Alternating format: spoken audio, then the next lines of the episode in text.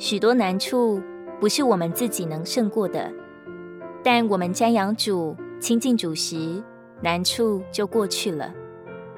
就如一只百足虫，当它要走路的时候，如果它一直看自己的脚，想着该先动哪一只脚，是第八只呢，还是第十只？结果思想的难处就成为实行的难处。他是一步也不能走了。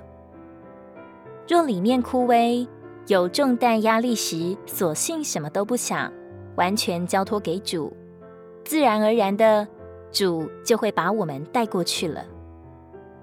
没有了思想的难处，实行的难处也自然没有了，结果自然的就通行无阻。每当夸我们的软弱，放弃挣扎和办法。好叫基督的能力复辟你。什么时候我们软弱，什么时候我们就有能力了。无论何时，你处在困难的环境中，不要用自己的眼睛去审量。你若这样做，就会从神转出去。在艰难的环境里，你需要闭上眼睛，在灵中将自己转向神，并祷告他。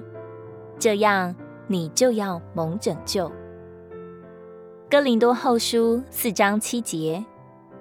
但我们有这宝贝在瓦器里，要显明这超越的能力是属于神，不是出于我们。如果你喜欢我们的影片，欢迎在下方留言、按赞，并将影片分享出去哦。